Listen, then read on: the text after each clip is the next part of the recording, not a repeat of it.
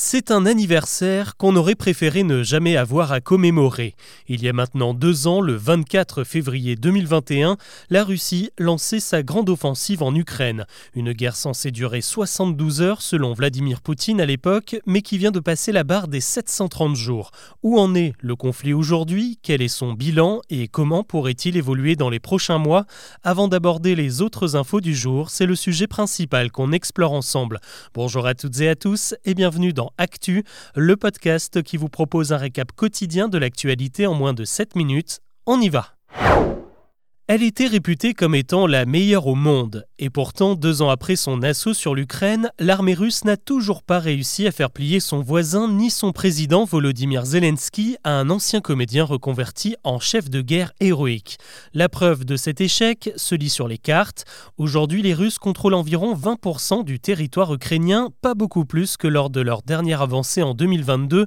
Depuis, le front n'a quasiment pas bougé, il s'étend sur près de 1000 km. Seules quelques villes, purement symboliques ont changé de main, comme celle d'Adviika, passée sous contrôle russe la semaine dernière au prix de quatre mois de siège.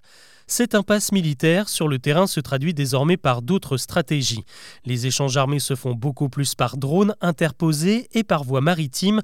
L'Ukraine a ainsi détruit un navire de plus de 100 mètres de long il y a quelques jours.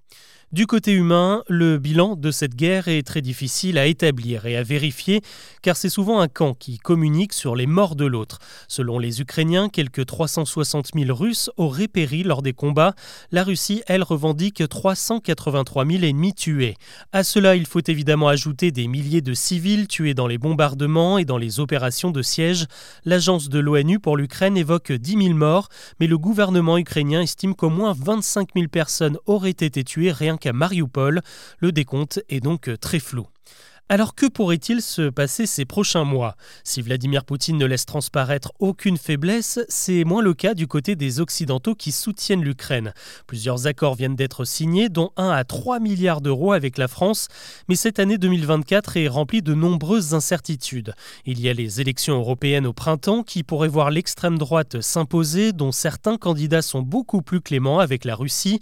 Les États-Unis, eux aussi, vont voter pour choisir entre Biden et certainement Trump qui domine largement la primaire de son parti, Trump est un protectionniste très méfiant des Européens et de la politique qu'ils imposent à l'OTAN. En attendant, en Ukraine, le moral est toujours bon, la population soutient la guerre, mais cela pourrait changer car l'armée commence à manquer d'hommes frais qui n'ont pas passé deux ans sur le front.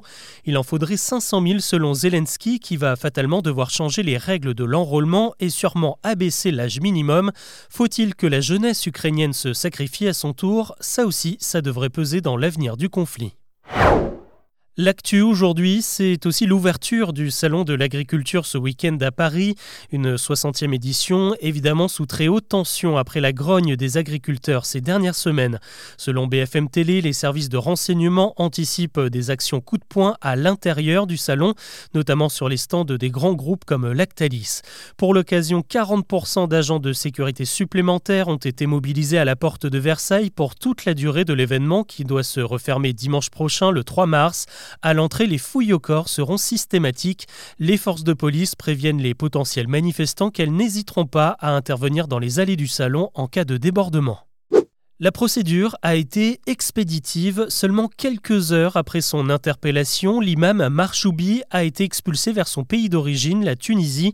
Il a été arrêté ce jeudi après-midi chez lui dans le Gard et a atterri à l'aéroport de Tunis peu avant minuit.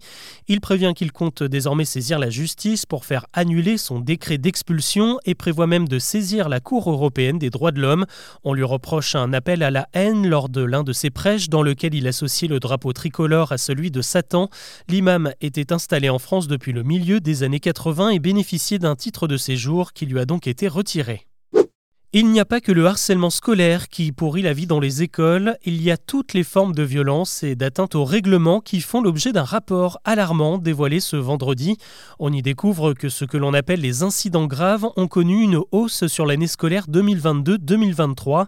Ça concerne autant les agressions verbales que les coups, les dégradations, la consommation de substances interdites ou encore les atteintes à la laïcité. Des événements malheureux qui évoluent selon le niveau scolaire, c'est à l'école que les agressions physiques sont le plus récurrentes, elles visent les profs dans la moitié des cas, et ce sont souvent les parents qui sont à l'origine de cette violence. Au collège et au lycée, c'est surtout entre les élèves qu'on enregistre des incidents, beaucoup d'insultes et un peu moins de bagarres qu'en primaire.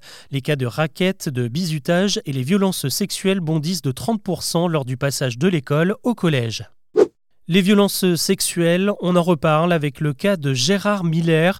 Euh, depuis plusieurs semaines, les accusations fusent contre le psychothérapeute star de la télé.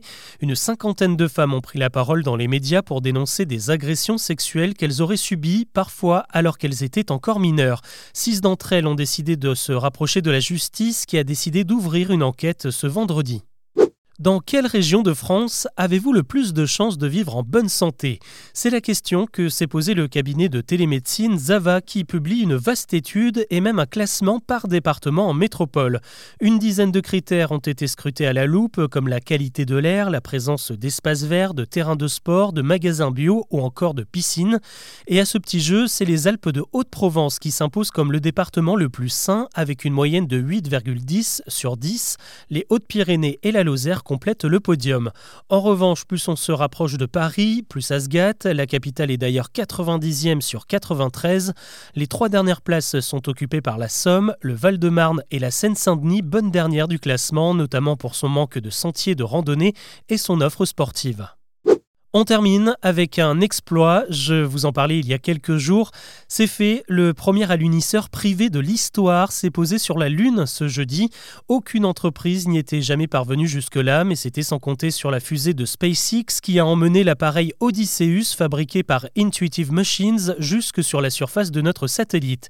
Et c'est aussi la première fois qu'un engin américain y retourne depuis la fin du programme Apollo en 1972. Cette performance ouvre la voie au transport de marchandises vers et depuis la Lune avec la perspective d'y établir une base. Et pendant ce temps, on lorgne déjà sur Mars où la NASA compte envoyer ses premiers astronautes d'ici la fin des années 2030. Et si vous cherchez du boulot, eh bien ça pourrait être l'occasion. L'agence spatiale américaine vient de lancer le recrutement de quatre volontaires pour vivre pendant un an dans le prototype d'une base martienne où les conditions de vie sur la planète rouge seront reproduites. L'expérience doit débuter l'an prochain et le recrutement est ouvert début avril. Vous pouvez postuler si ça vous dit sur le site officiel de la NASA. Voilà ce que je vous propose de retenir de l'actu aujourd'hui. Exceptionnellement, on a dépassé les 7 minutes, mais il y avait beaucoup à dire. Je vous donne rendez-vous très vite pour un nouveau récap.